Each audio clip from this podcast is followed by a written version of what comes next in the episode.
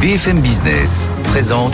Tous les jours, j'entends quoi? De nouvelles solutions, de nouvelles entreprises, de nouvelles levées de fonds. Mais c'est extraordinaire. J'ai dit qu'il y a un vrai souci, il faut créer de l'emploi. Je suis assez d'accord avec euh, ce qui a été dit. Il suffit d'écouter BFM Business. Voilà, magnifique. Guillaume Paul, Good Evening Business.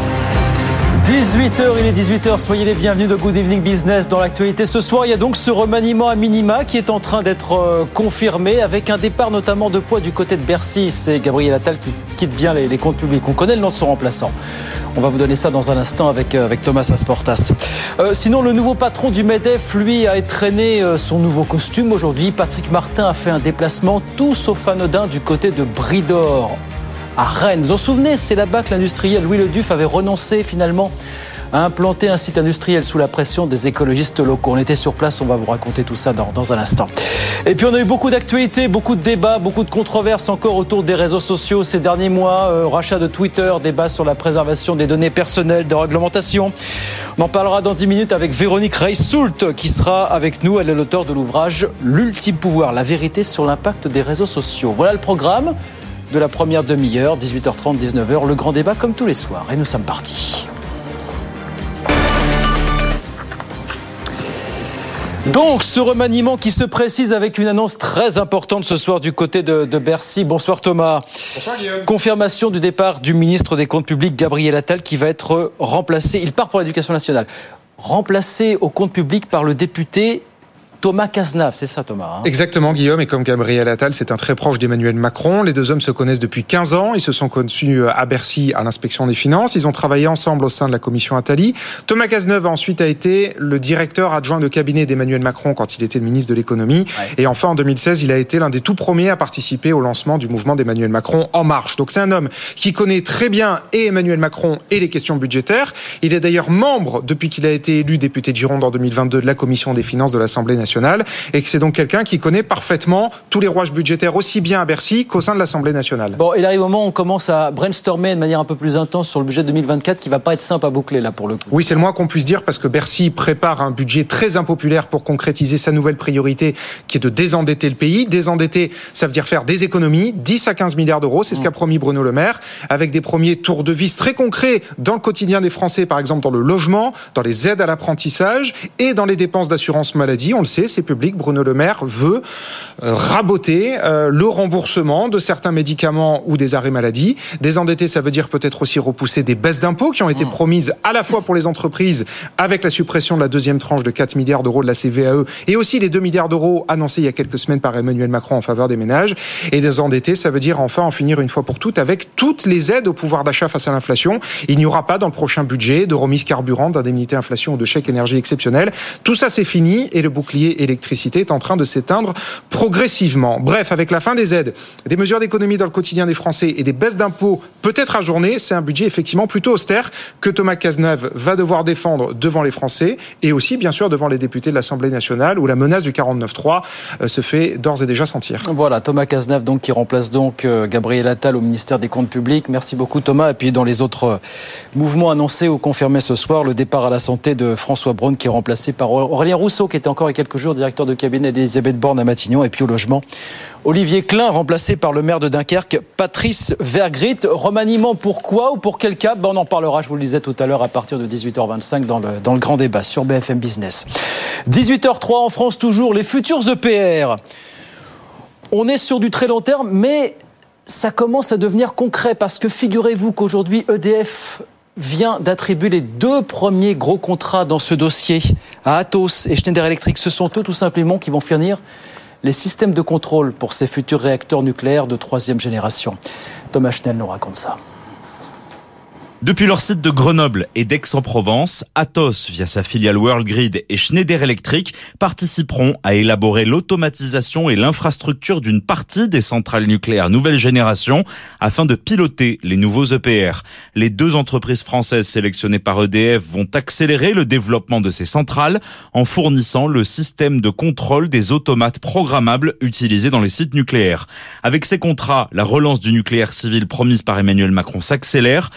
Chef de l'État a exprimé sa volonté que le pays fasse sortir de terre six nouveaux réacteurs EPR2, voire 8 par la suite, à horizon 2050. Le premier défi de ces chantiers titanesques doit démarrer l'an prochain par le lancement des travaux préparatoires de deux réacteurs de Panly en Seine-Maritime avant une première mise en service prévue en 2035 donc attribué aujourd'hui par EDF à Atos et Schneider Electric pour les futurs EPR. Pendant ce temps, je vous le disais, Patrick Martin, le nouveau patron du MEDEF, a étraîné son costume lors d'un déplacement à Rennes sur le site Bridor, usine de viennoiserie. Vous vous rappelez, c'est là que son patron, on en avait parlé il y a quelques semaines, Louis Le Duf, avait finalement renoncé à développer un nouveau site industriel sous la pression des écologistes locaux.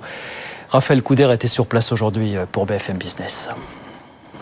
Oui, Patrick Martin l'a répété, il y a selon lui une forme d'incohérence entre d'une part la volonté de réindustrialiser la France et d'autre part un excès de réglementation. Le nouveau président du MEDEF est donc venu apporter son soutien à cet industriel de la boulangerie Bridor qui gère notamment la marque Brioche Dorée. Son actionnaire, le groupe Le Duf, avait reçu toutes les autorisations nécessaires pour construire une nouvelle usine ici à quelques kilomètres de Rennes, mais de nombreux recours déposés par des militants écologistes ont longtemps retardé ce projet et il a finalement été abandonné il y a quelques semaines.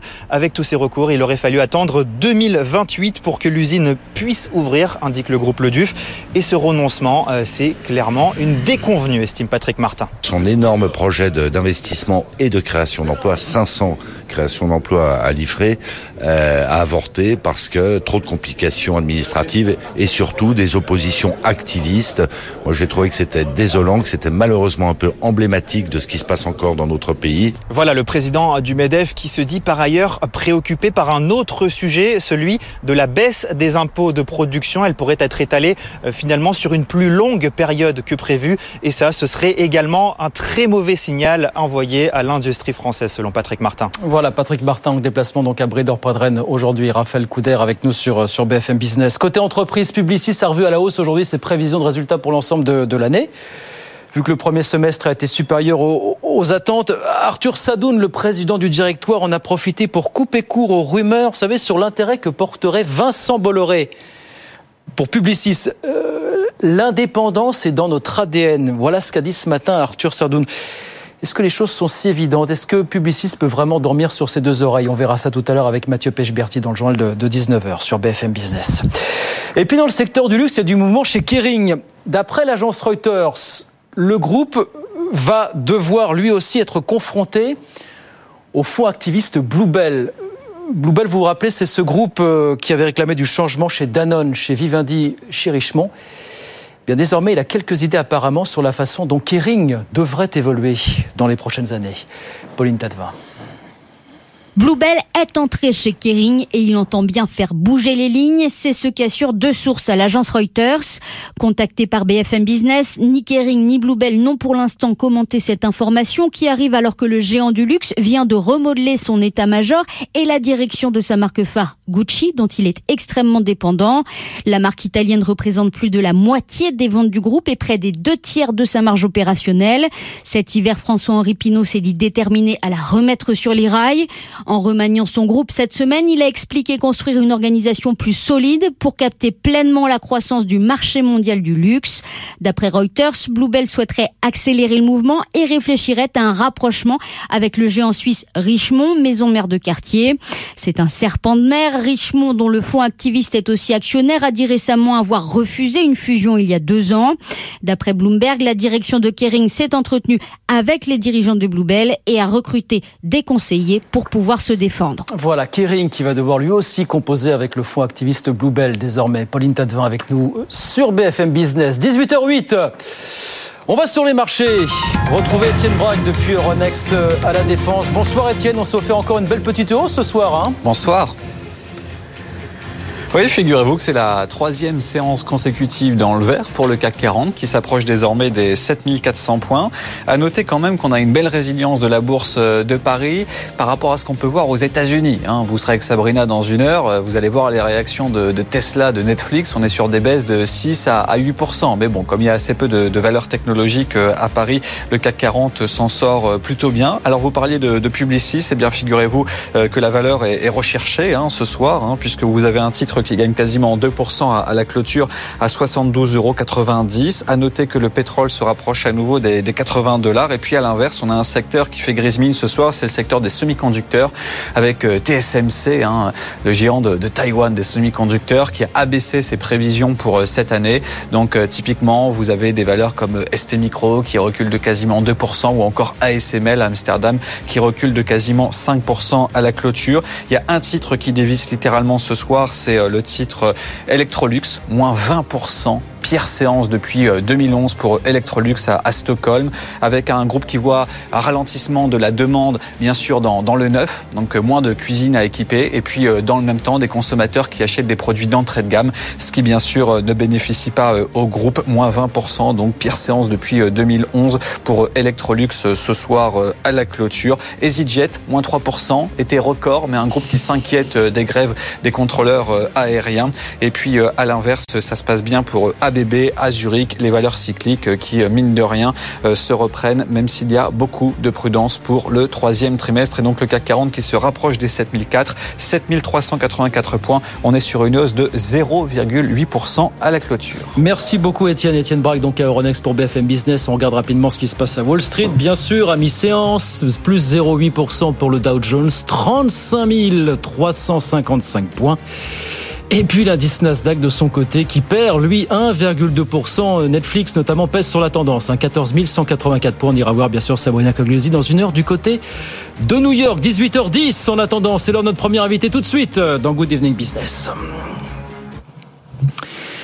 Et on repart, on repart pour parler de ces réseaux sociaux qui continuent de susciter autant d'actualités que de débats et de, de, controverses. Euh, on va en parler avec Véronique Reissoul qui est avec nous. Bonsoir Véronique. Bonsoir. Merci d'être avec nous, cofondatrice et présidente du cabinet Backbone Consulting et auteur de cet ouvrage qui est sorti il y a quelques semaines. On va le voir à l'écran. L'ultime pouvoir, la vérité sur l'impact des réseaux sociaux. C'est aux éditions du CERF. Réseaux sociaux dont, vous le rappelez en préambule, ils constitueront l'unique réalité des générations futures. Vous avez vu qu'on apprenait hier que TikTok était devenu déjà la principale source d'information des, Britanniques. Donc l'histoire est en marche, on est d'accord Véronique L'histoire est en marche et donc quand on entend euh, il faut arrêter, il faut endiguer, il faut s'en passer, ben non, c'est une réalité, il faut composer avec, il faut apprendre à composer avec, mais oui, c'est là aujourd'hui, ça fait partie de la vie de tout un chacun et tout le monde a été impacté par l'arrivée des réseaux sociaux, même ceux qui le critiquent. Le premier réseau social, vous dites, alors ça pas d'hier, contrairement aux idées reçues. C'est vieux, vieux, vieux. il y a eu. Euh, en fait, les réseaux sociaux au début étaient réservés à un tout petit nombre de personnes qui étaient les internautes. Oui. C'était un tout petit nombre de personnes. Aujourd'hui, ça fait sourire en disant Ah oui, les internautes, c'était euh, des happy few, aujourd'hui, c'est tout le monde. Mais comment faut, on le quantifie ce phénomène? Parce que vous dites l'expression de l'opinion en ligne n'est pas représentative, mais elle est significative et influente. Elle est où la nuance finalement bah, La nuance, c'est que euh, quand vous faites un sondage, vous avez la méthode des quotas et on dit ça représente bien la réalité des CSP, euh, euh, des âges, de, de, des implantations géographiques quand vous regardez les réseaux sociaux, tout le monde n'y est pas, mais vous avez quand même plus de 80% de la population, donc c'est significatif par le volume. C'est vrai. Et puis c'est aussi significatif parce qu'en fait, si je vous pose une question dans un sondage, vous allez me répondre, ça ne veut pas dire que ça vous intéresse. Là où c'est intéressant justement, c'est que comme on observe sur les réseaux sociaux, eh bien on sait quels sont les sujets de préoccupation. Par exemple, je peux vous dire que le remaniement ne bouleverse pas les Français. Euh, on en parle peu. Euh, on parle beaucoup plus de sujets de pouvoir d'achat, de l'augmentation de l'électricité. Enfin voilà. Et puis l'autre chose, c'est que c'est significatif parce que ça influence euh, l'opinion de nos pères, parce que euh, bah, les gens se renseignent là, donc il y a une réalité euh, de significativité. Alors, vous décrivez longuement le meilleur qui côtoie le pire de ces réseaux sociaux sur lesquels nous passons 1h46 par jour. Hein. En 2022, en France, c'était ça. En moyenne. En évoquant toutes les formes de dérive qu'on constate. Les causes aussi, vous dites manque de sens, manque de lien social, mais avec une idée directrice, Véronique, c'est que oui, on peut gagner le combat contre la, désinformation. Oui, on peut augmenter l'apport positif des réseaux sociaux. Et vous dites, ça peut se faire par une régulation qui est simple, c'est celle des, internautes. Pas d'Internet, mais des internautes, pour le coup. Ça oui, parce que on demande toujours, on se tourne toujours vers les plateformes ou vers les gouvernements. D'abord, il y a déjà des lois. les tribunaux ou les oui, c'est ça. Il y a déjà aujourd'hui des lois qui encadrent. Vous n'avez pas le droit de diffamer, vous n'avez pas le droit d'appeler au meurtre, vous n'avez pas le droit d'avoir euh, des intentions terroristes. Enfin, il y a, il y a plein d'éléments qui aujourd'hui existent. Après, on demande aux plateformes les plateformes, c'est des entreprises privées. Elles sont là pour gagner de l'argent. Et comment elles gagnent de l'argent Sur un modèle économique qui est basé sur l'audience. Donc, on leur demande de réguler leur audience, de la diminuer, tout en gagnant de l'argent, c'est Ouais. compliqué. Ouais. Et, et en plus, en dépensant de l'argent, en mettant des gens. Ouais. Et en plus, on n'a pas des critères qui sont si clairs que ça. Parce que c'est quoi l'appel euh, à la révolte? Que Monsieur Breton euh, avait euh, euh, cité la semaine dernière. Bon, l'appel à la révolte, c'est quoi? Quand vous appelez quelqu'un à manifester dans une subjectif. manifestation autorisée, est-ce que c'est un appel à la révolte? Bref, c'est compliqué.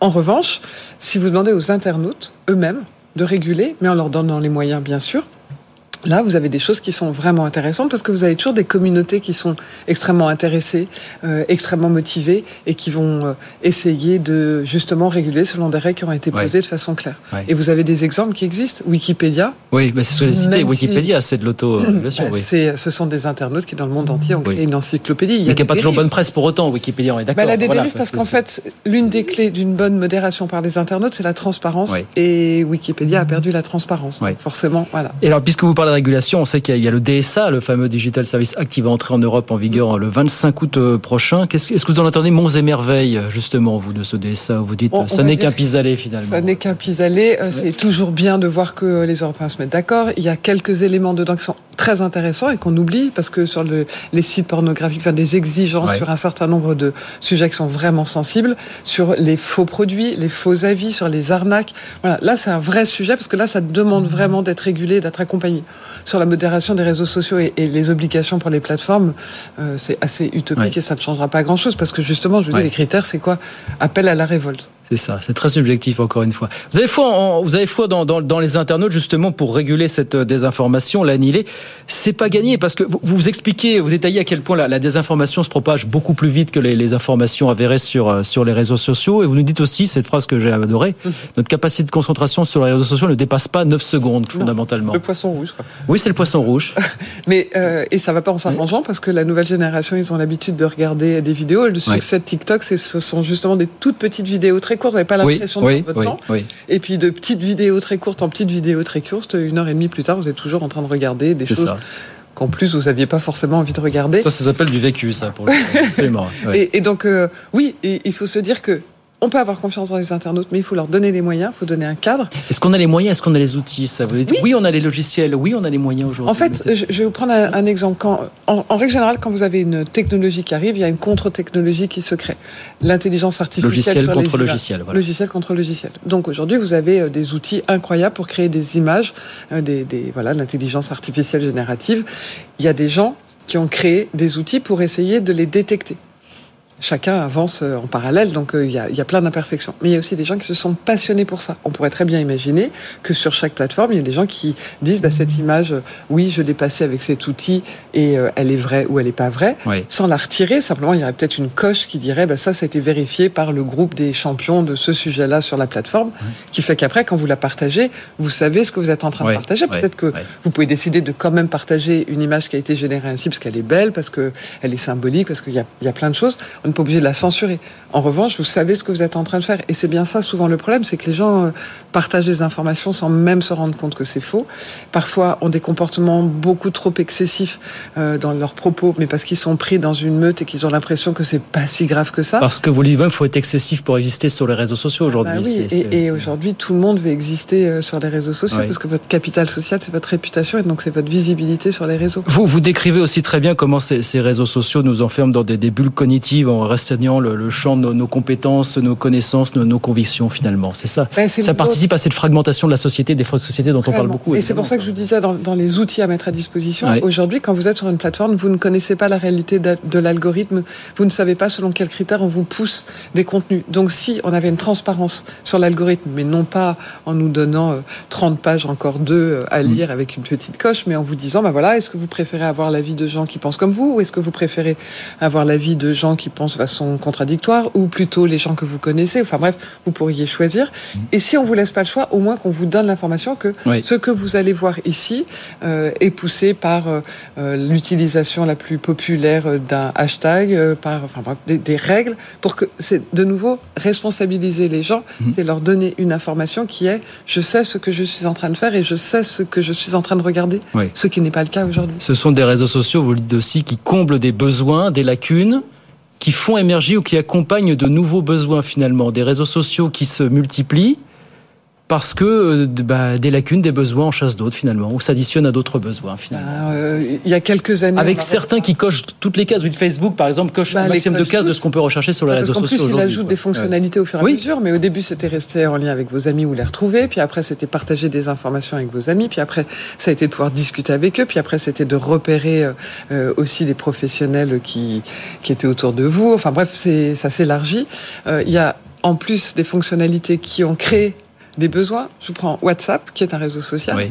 Euh, on n'aurait pas imaginé il y a quelques années que quand on partait à l'étranger, on pouvait se retrouver sur une boucle, discuter à je ne sais pas combien, ne pas perdre le lien avec les gens qui étaient très loin. Aujourd'hui, on vous enlève ça, vous ne- c'est difficile. C'est difficile. C'est-à-dire qu'un réseau social aujourd'hui, euh, je parle des gros, je parle des gros, des incontournables. Vous faites le tri entre ceux qui ont réussi, ceux qui se sont installés, ceux qui sont un peu plus euh, en retrait, ceux qui ont échoué finalement. Mais si on se concentre sur les gros, vous dites clairement, bah, même ceux-là doivent se réinventer en permanence finalement. Bah, ne jamais penser qu'un réseau social aussi aussi prestigieux que Facebook, qui est assis sur un tas d'or et n'a pas besoin d'évoluer finalement. C'est ça l'idée. besoin d'évoluer, pardon, je suis désolée, j'ai un chat. Ça arrive. Mais voilà, évoluer en permanence, c'est ça l'idée, les les maîtres mots finalement des, des réseaux sociaux comme euh, Et s'adapter aux, aux nouvelles technologies. aux nouvelles technologies. Ouais. Exemple des rooms. Oui. Décidément, j'ai une voix horrible. Au moment où je parle de la voix. Les rooms, été créé euh, pour dire les gens ont besoin de se parler, ils en ont marre Ouais. d'écrire. On voit qu'un début de succès que fait Facebook. Il intègre cette donnée dans, sur sa plateforme. Parce qu'à un moment donné, bah, il faut forcément, je crois qu'on... On va vous avez une petite bouteille d'eau, voilà, pour terminer. Voilà. On vous empêche pas de parler, on n'est pas sur les réseaux sociaux, hein, comme ça. Il nous reste de toute façon une, moins d'une minute, euh, juste pour conclure, euh, Véronique. C'est cette idée encore. Vous nous dites, ah, moi je je reste scotché sur cette phrase. Vous nous dites, que, voilà, ça sera l'unique réalité des générations futures. Voilà. Vous enterrez la presse de fait ou pas? C'est ça qu'il faut. Bah, euh, si elle continue dans le, le- le sens dans lequel elle va, ça va être compliqué. Eh oui, si euh, elle court derrière les réseaux sociaux, elle ne courra jamais aussi vite que les réseaux Elle sociaux. fait ça depuis des années, des années. En re- depuis Mais si on le prend comme une marque caution, c'est-à-dire Oui. un lieu où je vais avoir de l'information vérifiée, où je sais que ce qui se dit, je, je peux avoir confiance, ce sont des professionnels qui le font, voilà. Il n'y a pas de raison que, raison que les médias disparaissent. Bon, il n'y a pas de raison que les médias disparaissent. Il n'y a pas au raison que vous dites que le cinquième pouvoir ne sera pas celui des GAFAM. Voilà, il faut y croire finalement. C'est un petit peu votre. Et je- oui, j'espère, j'espère. Et croire euh, avoir foi dans les internautes plus qu'en Internet. Merci beaucoup Véronique, merci de passer nous voir, cofondatrice et présidente du cabinet euh, Backbone Consulting. Et donc on rappelle ce, ce bouquin que vous pouvez euh, que vous pouvez vous dire- procurer bien sûr en librairie. L'ultime pouvoir, la vérité sur l'impact des réseaux sociaux, c'est aux éditions du CERF. Merci beaucoup Véronique, merci de passer nous voir. Le grand débat dans un instant. Alors on va parler de ce remaniement, alors qui passionne pas les foules sur les réseaux sociaux, mais qui va nous occuper, mais qui passionne les journalistes. Encore une fois avec du mouvement à Bercy, puisque Gabriel Attal s'est confirmé quitte euh, les comptes publics. Tout ça dans un instant pendant une bonne demi-heure sur BFM Business. À tout de suite. Good Evening Business, le débat. Allez, c'est parti pour le grand débat jusqu'à bah, pendant une bonne demi-heure sur BFM Business, bien sûr. Caroline Cueillardi est avec nous. Bonsoir Caroline. Bonsoir, Guillaume. Bienvenue, conseillère en communication politique, euh, présidente du cabinet Hardy. Marc Landré, bonsoir. Bonsoir. Associé chez SIA Partners. Bruno Coquet, bonsoir Bruno. Bonsoir. Docteur en économie, chercheur associé à l'OFCE. Est-ce que ça vous enthousiasme ce remaniement? Alors ça tombe au compte-goutte. hein. Pour tout vous dire, on n'a pas le communiqué officiel. Bah, ce dont, sur, sur quoi on s'est concentré depuis tout à l'heure, c'est le départ donc confirmé de Gabriel Attal qui part à l'éducation nationale, qui va être remplacé aussi, mais ça on s'y attendait pour le coup un petit peu. Remplacé par Thomas Cazenave, proche d'Emmanuel Macron, voilà qu'il a suivi depuis 2007. Ils se connaissent depuis 2007. C'est lui qui va arriver au ministère des, des Comptes Publics. Et puis on a François Braun qui est remplacé par Aurélien Rousseau. À la santé, ancien directeur de cabinet d'Elisabeth Borne. Et puis au logement, Olivier Klein remplacé Et par le patron de la RS Île-de-France. Exactement. Remplacé par le maire que Dunkerque, Patrice Vergrit. Comment est-ce que vous regardez ce remaniement Voilà, est-ce que non événement ou il y a quelque chose pour vous derrière tout ça quand même? Un message politique, quelque chose? Je, je pense qu'on peut déjà être soulagé de, de la fin du bras de fer euh, qui s'opère Oui. depuis, euh, depuis, euh, depuis quelques jours. Euh, on est sur un remaniement euh, plutôt euh, substantiel, ou en tout cas, euh, le- on, on voit bien que c'est le retour de, de la Macronie. On est sur des, euh, des ministres qui, a priori, euh, ont, des, ont des profils plutôt politiques. Euh, on a bien vu que c'était quand même la fin de l'ère de, la gloire, en tout cas, de la société civile telle qu'elle était censée être euh, voilà, placée sur un piédestal au début du, du quinquennat d'Emmanuel Macron. Là, on a des ministres vraiment avec des profils politiques qui reviennent sur le devant de la scène, avec euh, voilà cette volonté d'avoir une équipe plus offensive, plus opérationnelle qui sont en capacité aussi de, de pouvoir faire face à une majorité euh, bah, relative. Euh, donc des ministres qui sont en capacité de porter des textes, des ministres qui Oui. sont en capacité de d'aller de, de, dans la joute oratoire, de négocier avec les groupes parlementaires, avec les oppositions qui euh, attendent, et on le voit bien puisque les commentaires commencent déjà commencent déjà à arriver. C'est un c'est un non-événement bien sûr pour euh, pour l'opposition. La ligne a priori ne va pas changer. Le fait est qu'Elisabeth Borne ait été maintenue dans ses fonctions. Oui. On va, on, a, on va attendre de voir, bien sûr, quelle va être la, la feuille de route que- qu'Emmanuel Macron va, va nous livrer. Euh, a priori, sa feuille de route va pas vraiment changer. On est sur un principe de, euh, de désendettement. On est sur le retour de la rigueur. Euh, On va, on va, on va sans doute en parler. Bien sur, sûr, bien par rapport, en parler. au- par rapport à la définition du budget 2024. Bon, voilà, on est sur un, un remaniement macroniste. Macronisme, mais pas, pas de feuille de route. Marc, pas de feuille de route pour l'instant. Enfin, je veux dire, il y a Pour pas... que rien ne change, il faut que tout change. Bah là, rien ne change et rien ne Voilà, change. Voilà, donc rien ne change et tout va changer. Euh, je suis pas tout à fait d'accord avec l'analyste parce que je pense qu'effectivement, Gabriel Attal, qui passe à l'éducation nationale, va être capable de porter des textes.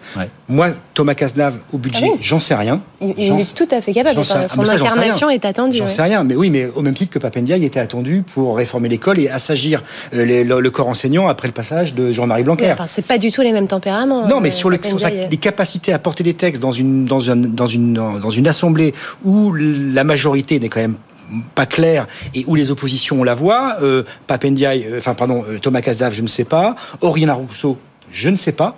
Euh, Ce sont des personnes Gabriel qui ont quand même l'habitude du processus législatif, de l'appareil Pas législatif. forcément de la joute parlementaire. Oui. C'est pas rien. Surtout, on va en parler dans quelques instants, vu la façon dont vont se dérouler, la, va discuter la discussion parlementaire autour du budget 2024. Commentaire d'ensemble, Bruno, sur ce gouvernement. Enfin, on attend la liste définitive, évidemment. On a déjà les gros. Moi, j'attends surtout le programme, quoi. C'est-à-dire, euh, euh, j'aime bien commenter le programme. Après, euh, bon, c'est un peu le bateau ivre. les aubes sont navrantes, hein, comme disait Rimbaud. Donc, du coup, euh, là, on est un peu déçu. alors, c'est pas un remaniement en même temps, c'est un ajustement. donc, Justement, bon, ouais. on commande pas les têtes. on verra. Mais est-ce que les gens qui sont nommés euh, se sont distingués en ayant euh, des propositions politiques fortes Euh, Jusqu'à présent, euh, même si je connais pas tous les domaines, euh, ça m'a un peu échappé. Bon, il y a un truc qui m'agace. pour leur fidélité, ça c'est clair. Oui, non, mais d'accord. Enfin, la fidélité, ça fait, euh, voilà, c'est une chose. Mais un truc qui m'agace, c'est la propension à changer de ministre de- du logement quasiment tous les ans, quoi. Quand on regarde rétrospectivement depuis des années, il n'y a pas eu forcément toujours des ministres du logement. Là, on en revient à Marc. Pour que rien ne change, tout doit changer. Là, il y a un ministre pareil- du logement. pour le budget. Je veux dire, on en est, on va, on en on en est au quatrième ministre du Oui. budget depuis 2017, dans une période financière et budgétaire qui est quand même des plus compliquées. Euh, alors certes, Thomas Cazenave, il a, il a, il a dirigé la performance lorsqu'il était à Bercy, donc c'est quelqu'un qui connaît les sujets, qui connaît les dossiers. C'est un proche de Macron, c'est vrai, mais euh, arriver là. Vu la situation économique, vu la situation financière, pour la, la fin de la préparation du budget, c'est pas forcément un beau cadeau que lui fait le président de la République. Surtout, Gabriel Attal partant pour l'éducation nationale, il va passer de père la rigueur ministre dépensier. Donc euh, ça va, être assez, ça va être assez comique à regarder. Juste, euh, bref, parenthèse sur le logement, parce que je, je, je repense, je repensais tout à l'heure à, ce- à cette nomination, ce changement, énième ministre du logement, alors qu'il n'y a pas eu des ministres du logement dans tous les gouvernements depuis des années et des années. Et quand vous parlez avec les professionnels du logement qui vous disent off, comme on dit, on n'a pas besoin forcément le, le logement, quelque chose de trop important pour être confié à des politiques. Voilà, finalement, voilà, c'est ça que ça m'inspire finalement. Changer de ministre du logement, pourquoi? Pourquoi Mais faire? Pourquoi un ministre du logement? Il n'y a pas de politique du logement de toute façon dans ce pays depuis des années et des Si on années. regarde Eurostat, il y a une statistique intéressante, c'est la France. Alors là, on est en tête du classement européen. C'est pas le cas de tous les indicateurs. Oui, un peu- un peu plus de 80% des ménages payent leur logement en dessous du prix du marché. C'est une politique du logement. Donc du coup, on suppose, une autre, on oui, suppose que de- derrière tout ça, il y a une politique du logement. En tout cas, il y a de la redistribution et tout ça. Euh, mais bon, elle n'est pas extrêmement lisible. Alors, ce qu'on entend aujourd'hui, c'est qu'on va revoir les, les APL. Oui, on va voir ça, en on va en fonction parler dans un instant, du- revenu. Alors, c'est un critère d'entrée. On voit, les- on a droit à l'APL si on a un certain niveau de revenu, mais après, personne s'en occupe. Donc, c'est quand même une bizarrerie. Ça, ça fait partie des joyeusetés du budget 2024. Bah, ça tombe bien, on va en parler dans un instant. Good Evening Business, le débat. On est reparti avec Caroline Coyardi, avec Marc Landré, avec Bruno Coquet. Alors ce budget 2024, donc, vous avez vu la succession des ballons d'essai là euh, depuis quelques jours euh, dans la presse. Alors on parlait des, hausses des taxes sur l'alcool euh, hier, des boucliers tarifaires là, avec l'hausse de prix d'électricité de 10% au, au 1er août. Et puis il y a des pistes d'économie aujourd'hui sur le logement. Euh, Bruno a commencé à nous en parler un petit peu. Alors l'idée, c'est pas de cette fois toucher aux appels pour tous, hein, comme on dit chez Chaudé craint l'eau froide, mais de modifier le système d'aide pour les étudiants issus de familles aisées, et puis d'abaisser de 20% le seuil de revenu au-delà duquel une sortie du parc HLM devient obligatoire. Il y a une faible mobilité au sein du parc euh, social aujourd'hui. On est parti pour une belle joute euh, verbale, Caroline, pour vous sur ce budget 2024. Ça va être le grand feuilleton de, de la fin d'année, là. un des grands Ça va être, un- oui, oui, ça va être un, ça va être un long feuilleton, en effet. Je pense qu'il va y avoir pas mal, euh, pas mal de, pas mal de discussions. Euh, après, le- l'exécutif est quand même dans un, dans un positionnement euh, particulier. Il a besoin d'envoyer des signaux très forts, que ce soit à l'égard des investisseurs, enfin qui, qui, qui achètent la dette, à l'égard de la Commission européenne, à l'égard des agences de notation qui vont aussi revenir dans le jeu à peu près à l'automne, donc euh, au moment où on va discuter euh, le, le- le budget. Euh, donc ces signaux forts, oui, ils doivent être, euh, ils sont envoyés. Euh, là, on voit bien qu'il y a quelques mesures qui sont euh, qui sont égrenées euh, ici et là sur la façon dont on va pouvoir faire des économies. Euh, à côté de ça, on a les fameuses lettres plafonds qui sont Oui. censées être envoyées là d'ici euh, une dizaine de jours, je crois maximum maintenant, euh, et qui sont adressées à chaque ministère avec euh, les, les enveloppes qui vont être allouées. On a, je crois, quand même un État qui se ressent sur des fonctions euh, régaliennes, sur euh, la transition écologique. Euh, les enveloppes sont, euh, sont énormes. On parlait de l'éducation nationale, c'est c'est un des, c'est un des postes budgétaires, euh, voilà, les plus gros. Je crois qu'on est à 4, plus 4 milliards comparé à 2023. Donc oui, euh, le, le- les discussions, les discussions euh, s'ouvrent, s'ouvrent seulement. Enfin, il y a voilà, il y a, il y a- il y a- Ça promet quand même une rentrée. t- Franchement, quand vous regardez ce qui, ce qui circule depuis quelques jours, voilà, hausse des taxes sur l'alcool, on dit qu'on va récupérer 200, 300 millions. Là, le recentrage, entre guillemets, sur les APL, c'est 100 millions.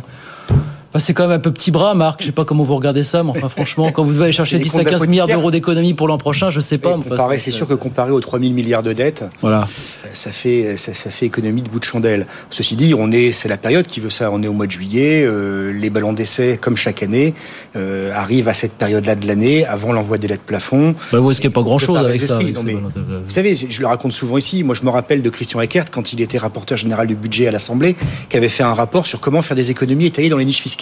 Il avait rendu une copie qui était magistrale avec plusieurs dizaines de milliards d'euros d'économies possibles, notamment dans le logement. Et il a après, il est devenu secrétaire d'État au budget et il a dû donc rendre la, il a dû transformer. Il est passé de 10 heures à faiseur.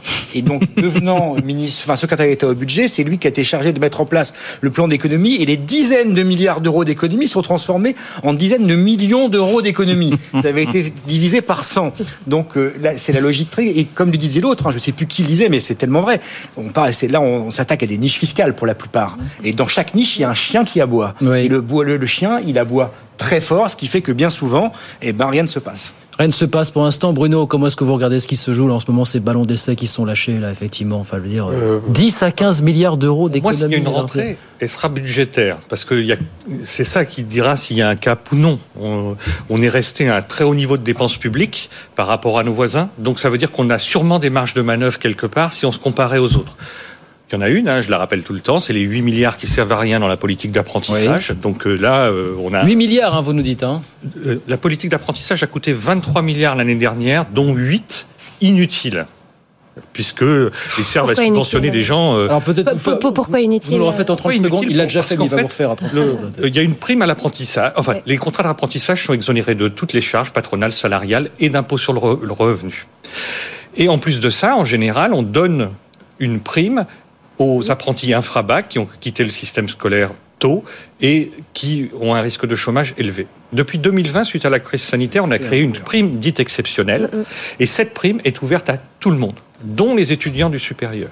Or, elles ne servent pas aux étudiants du supérieur parce qu'ils ne s'insèrent pas mieux en emploi avec ou sans cette prime. Donc, du coup, elle est inutile. C'est leur diplôme qui servent à bien les insérer dans l'emploi.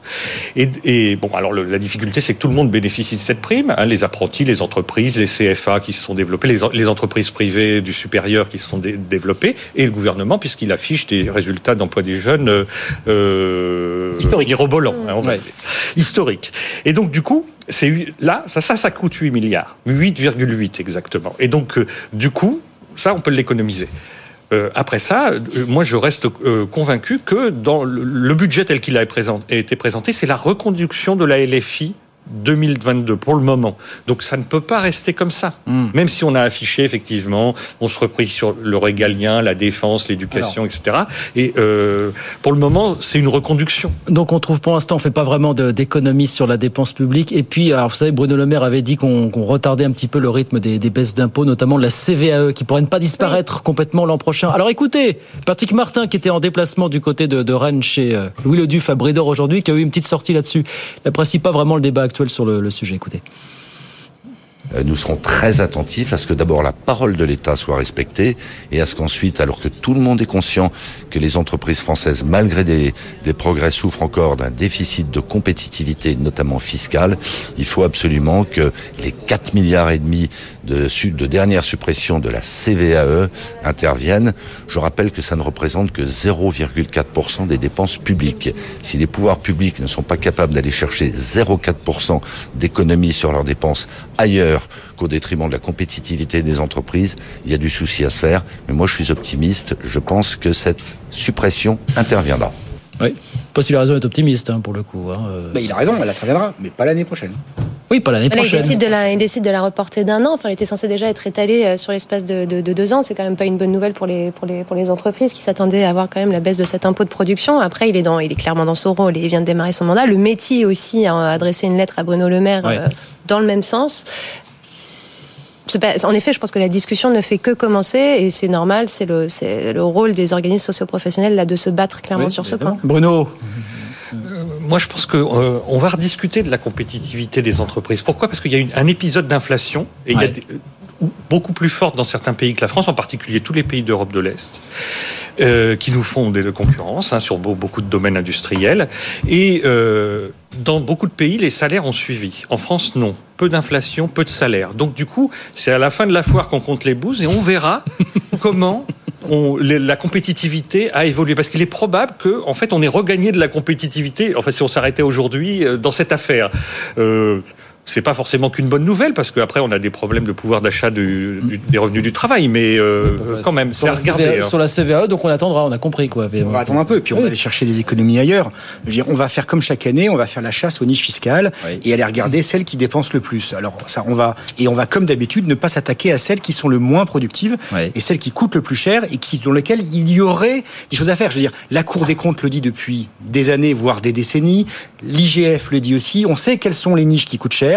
On sait celles qui rapportent peu en emploi, celles qui sont peu efficaces et pourtant ne s'y attaquent pas. Et on va avoir à nouveau un débat non pas sur la réduction du crédit impôt recherche, mais sur son verdissement, parce que maintenant on a changé de vocabulaire. On ne coupe plus dans le, le CIR, on le verdit. Ce qui revient à peu près au même sans vraiment le faire. Après, vous avez les emplois à domicile, c'est 8 milliards, un crédit d'impôt de 8 milliards d'euros. Est-ce que le coach sportif a besoin d'être euh, d'être véritablement euh, subventionné par l'État? J'en suis pas sûr. Et puis on va revenir, et là Bruno a raison, sur le fameux débat autour des allègements de charges sur les bas salaires qui coûtent quand même 30 milliards d'euros en France sur les 90 milliards de Oui.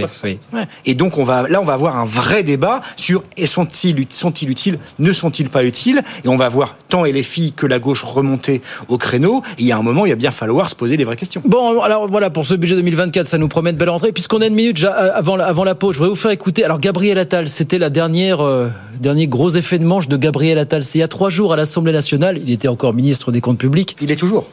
Il l'est toujours, au moment où nous parlons, il n'y a pas de confirmation. Et était mis en cause par Adrien Quatennens de la France Insoumise, qui estimait en substance que la France était un paradis fiscal pour les riches. Écoutez la très très belle réponse de Gabriel Attal. Comme on dit, c'est fait plaise sur ce coup-là. Écoutez. Vous pouvez tordre les choses dans tous les sens que vous le souhaitez et tordre les chiffres dans tous les sens que vous le souhaitez.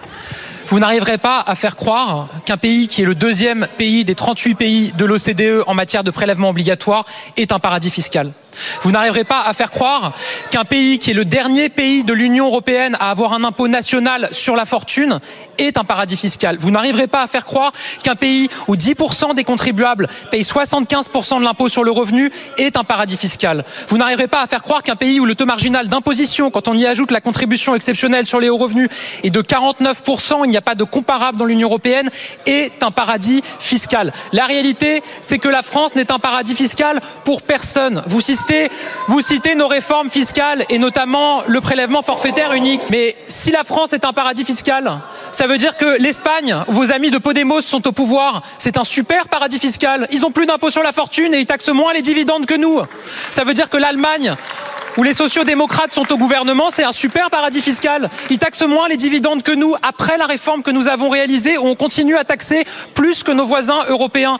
La réalité, c'est que la France n'est un paradis fiscal pour personne, mais que vous voulez en faire un enfer fiscal pour tout le monde. On a vu les amendements que vous avez déposés au moment du PLF. Vous voulez taxer les ouvriers qui font des heures supplémentaires. Vous voulez taxer les patrons de PME qui recrutent des euh, salariés au SMIC. Vous avez même proposé de taxer les successions dès le premier euro alors même que 80% des successions sont exonérées de droits de succession dans notre pays. C'est ça la vraie différence entre vous et nous. Vous voulez taxer tout ce qui bouge, même si à la fin ça bouge ailleurs, dans un autre pays, ça ne vous pose pas de problème. Nous, on souhaite que la richesse soit créée en France et qu'elle bénéficie à tous les Français. C'est ce sur quoi nous sommes engagés. Voilà, Gabriel, c'est vrai que quand on voit ça, on se dit que ça va être dur pour Thomas Cazeneuve quand même à la rentrée face aux LFI, hein, comme dans l'émission. Ouais, hein, ouais, ouais, ouais. bon, à la limite, il était peut-être déjà au courant qu'il partait à l'éducation croire, nationale. ouais, il oui, s'est dit, c'est- c'est mon dernier Allez. instant, je donne tout. J'y vais. Euh, J'y vais sans scrupule. Mais on parlait de joute oratoire, c'est un très bon exemple. Enfin, là, voilà, c'est un, des meilleurs en la matière. Ça promet effectivement. Bah, rendez-vous à la rentrée pour ce budget 2024 qui s'annonce en couleur. On marque une petite pause. on Oui. Oui, juste une petite chose parce que vous disiez, vous parliez tout à l'heure des APL. Je voudrais quand même rappeler que euh, la, la fameuse, le, le- le- le fait de réserver les APL aux étudiants boursiers et donc d'exclure ceux, les, les enfants des, des, des- des catégories aisées, comme on dit maintenant. Sans condition de ressources, oui. Je veux dire, c'est pas nouveau. hein. Nicolas Sarkozy a voulu le faire en 2010. Il s'est cassé les dents, il a reculé. François Barouin l'avait proposé à l'époque. Voilà, il a reculé. Et deuxièmement, je rappelle quand même l'épisode fâcheux de d'août 2017 lorsque le gouvernement a 5 décidé euros. de baisser de 5 euros le montant des APL. Il a ramé longtemps après pour revenir sur cette décision. Donc là, c'est un sujet qui est inflammable, qui est excessivement sensible, les APL. Et donc, de faire ce ballon d'essai dès aujourd'hui comme première mesure pour ratiboiser euh, les milliards d'euros inefficaces de la politique du logement, je ne suis pas certain que ça soit une excellente entrée en Ah là, matière, en matière de budget 2024. L'idée, c'est pas de la supprimer. L'idée, c'est de dire, faut choisir, Faut choisir entre la avantage demi-part. fiscal Oui. ou Oui, APL. Donc on réduit une niche fiscale, on réduit un avantage fiscal. Certes, mais on, on ne supprime pas complètement l'avantage. Ça veut dire à quel point on fait les fonds de tiroir en ce moment. Voilà où nous en sommes. Bon, ça nous promet des. Enfin, ce sera. à la euh, euh, Gabriel Attal Allez. détiendra le, le record du monde de, prélè- taux de prélèvement obligatoire, le record de France, pardon, de, de taux de Ceux qui l'ont retweeté a dit c'est très bien, je suis d'accord avec eux fondamentalement. Enfin, ça fait quand même 6 ans qu'ils sont au pouvoir aussi, il faut voir ça. Donc voilà. On marque une pause, on revient dans un instant. Euh, Bruno, vous avez regardé des, éco- des indicateurs économiques aujourd'hui. Vous allez me dire ce que vous en pensez. Et puis on dira un mot de cette étude qui nous confirme, si on était encore besoin, que les inégalités salariales sont toujours criantes entre les hommes et les femmes en 2023, évidemment. À tout de suite. Good Evening Business, le débat. Allez, c'est reparti. Dernière partie du débat avec Caroline Cueillardi, avec Marc Landré, avec euh, Bruno Coquet, docteur en économie, chercheur associé à l'OFCE. Cher docteur, cher Bruno, vous avez regardé les indices euh, économiques qui sont sortis aujourd'hui en France. Qu'est-ce qu'ils nous disent ces indicateurs fondamentalement C'est important pour préparer la rentrée parce que finalement, euh, rétrospectivement, on a eu une récession en Europe. Hein, euh, au fil de l'eau, on disait que non parce que les indicateurs provisoires n'étaient pas négatifs. On a eu moins 0,1 de croissance au dernier trimestre 2022 et moins 0,1 au premier trimestre 2023. On n'a pas encore le deuxième. Ce qu'on sait, c'est que ça se passe plutôt mal en Allemagne. Hein, donc euh, les indices, les indicateurs avancés allemands étaient très mauvais euh, en juin. Donc du coup, il faut regarder euh, comment les entrepreneurs français ont entendu tout ça.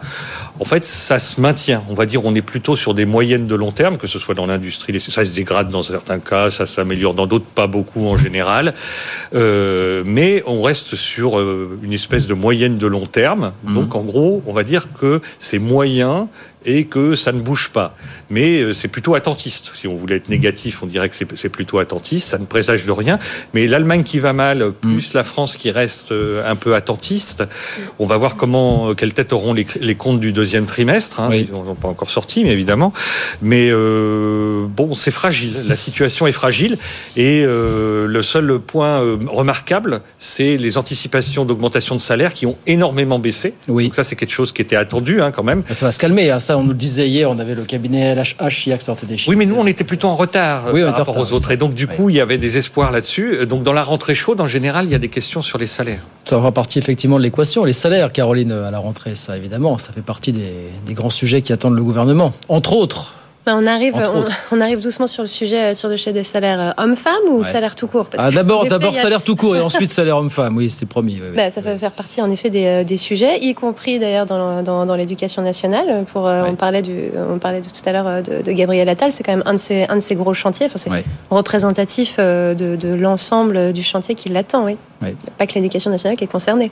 Marc Landré. D'ailleurs, avec Papendiaï, qui dans sa dernière annonce a annoncé la revalorisation de la fameuse prime d'attractivité euh, des enseignants. Avant de partir, oui. Avant de partir, c'était un beau euh, golden euh, bye bye euh, pour lui. Euh, oui, les salaires. Alors, l'étude des Lachache est très intéressante parce qu'elle démontre quand même que finalement les salaires ont beaucoup plus augmenté que ce qu'on pensait. Alors la, la- la hausse médiane, c'était 4,7%. C'est-à-dire qu'on n'est pas loin finalement de la... Alors médiane, attention. hein. Ouais. On n'est pas loin de la, mais on est comme pas loin de l'inflation euh, attendue sur l'ensemble de l'année en France. Les augmentations 5%. de salaire doivent couvrir véritablement l'inflation Non, non, non. Non, donc ça, ça c'est, ce que tout à chacun souhaite, mais c'est ce qui n'a jamais été, c'est pas le cas dans la réalité.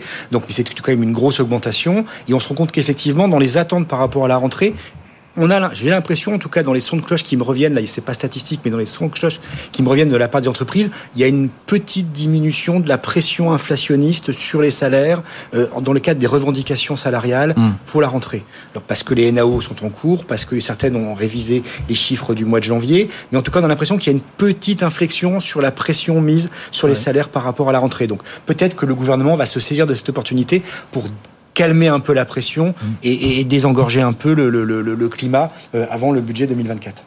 Bon, les inégalités salariales euh, toujours criantes. Donc, euh, étude qui nous confirme que bah, rien ne change véritablement en 2023. Étude du CEREC aujourd'hui, un centre d'études et de recherche sur les qualifications. Les femmes gagnent en moyenne 8% de moins que les hommes à poste équivalent.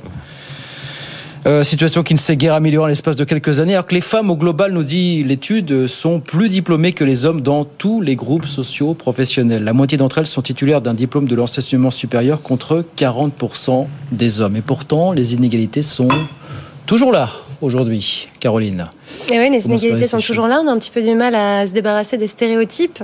Euh, je, y a- je pense qu'il y a d'un point- d'un côté, les mentalités évoluent euh, dans le bon sens. Enfin, il y a d'ailleurs plusieurs études récemment qui ont montré que les Français, hommes comme femmes, sont plutôt euh, pour et favorables à l'accession de, de plus de femmes à des postes à responsabilité. Donc culturellement, les Français sont, sont, sont OK sur le fait d'avancer sur, sur ce point-là. Le problème, c'est la culture en entreprise.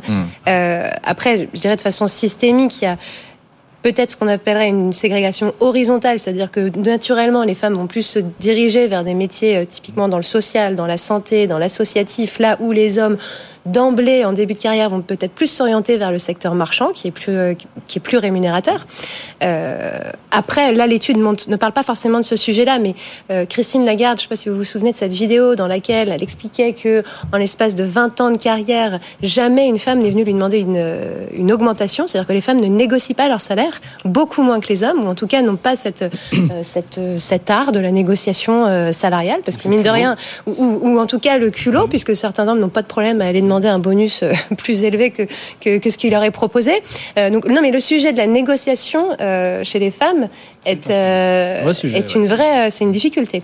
Et puis parce que aussi, je pense que on a de toute façon cette, cet équilibre vie perso, vie pro qui, qui nous concerne tous plus que jamais depuis le Covid euh, maintenant, mais euh, ce sujet de la charge mentale, de la charge domestique pèse encore sur, euh, sur les femmes. Le- la réalité, c'est quand même que quand on propose un poste à responsabilité à une femme, bah, on a des réunions qui commencent tôt, on a des réunions Bien qui sûr. finissent tard. Bien sûr, Bah, potentiellement, on rate, euh, on rate le bain, on rate le dîner, on rate. Enfin, y a, y a- voilà. Non, Donc c'est de toute sûr. façon des arbitrages qui doivent être euh, qui doivent être faits. Si on n'a pas le salaire qui suit, c'est peut-être compliqué d'avoir une nounou. Enfin, il y a plein de, il y a plein d'éléments qui rentrent, oui. euh, qui rentrent encore en compte. Mais voilà, au-delà de ça, euh, c'est pas un hasard d'ailleurs si on a aussi de plus en plus de femmes qui quittent l'univers des grands groupes pour Oui. finalement lancer leur propre entreprise. Et donc, Oui. euh, la- les créations d'entreprises euh, chez les femmes sont en, sont en augmentation.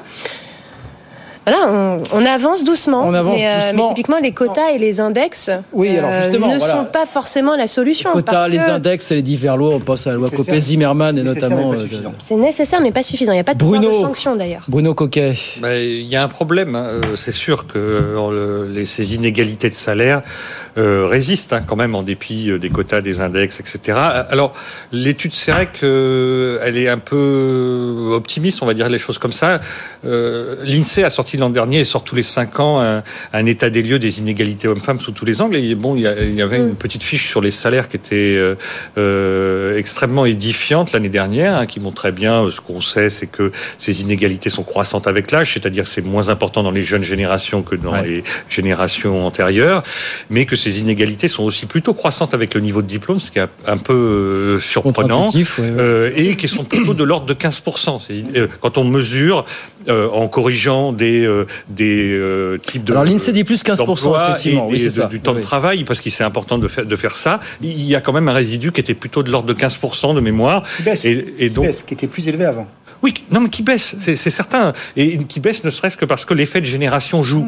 Mais ce qui était très surprenant de cette étude, c'était de voir que. Moi, euh, j'ai été surpris de ça. C'est euh, parce que au- autour de, de moi, dans le milieu professionnel, ce n'est pas le cas.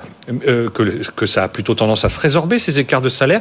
Mais là, on voyait que c'était très persistant sur des, des échantillons très larges. Et donc, du coup, il y a encore des choses à faire. Alors, le problème, c'est que je pense qu'on peut pas forcément toujours aller demander sa- son augmentation à Christine Lagarde, mais plutôt à son DRH, malheureusement. Et donc, son DRH, lui, il a des ordres, et puis il discute avec le directeur financier. Donc, je sais pas comment il s'arrange, mais euh, le grand chef à plume, on lui demande plutôt une- un poste qu'une augmentation de salaire en général. Marc Landré. Il y a deux, deux- deux points, deux points pour. euh, Je suis d'accord avec ce qui a été dit, mais deux points complémentaires. Un, il faut pas oublier que la première loi sur l'égalité femmes-hommes date de 1972 en France. Donc ça veut dire 57 euh, Union européenne, oui. donc ça veut dire que ça fait 50 ans qu'on est dans l'illégalité en France, que les entreprises sont dans l'illégalité.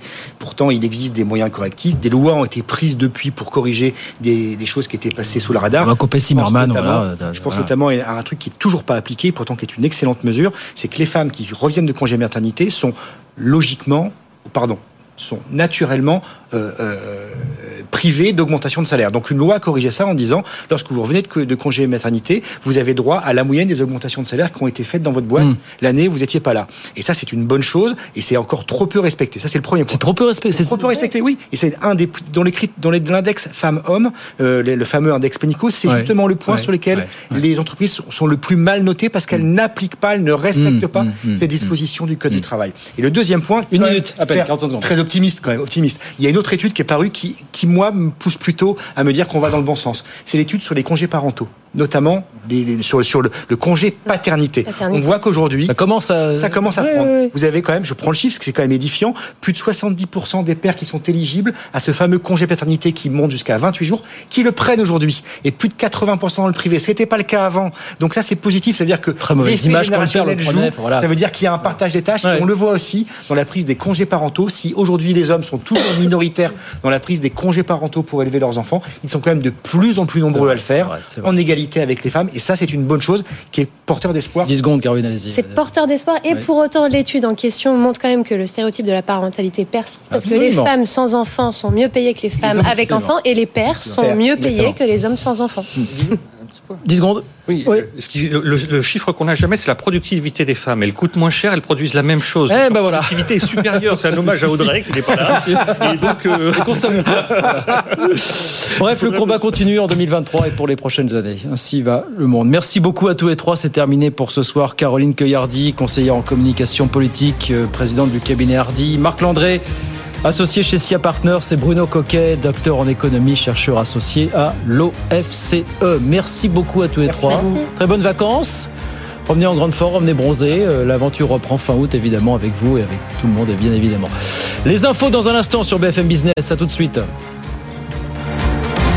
Good Evening Business. Actu, experts, débat et interview des grands acteurs de l'économie.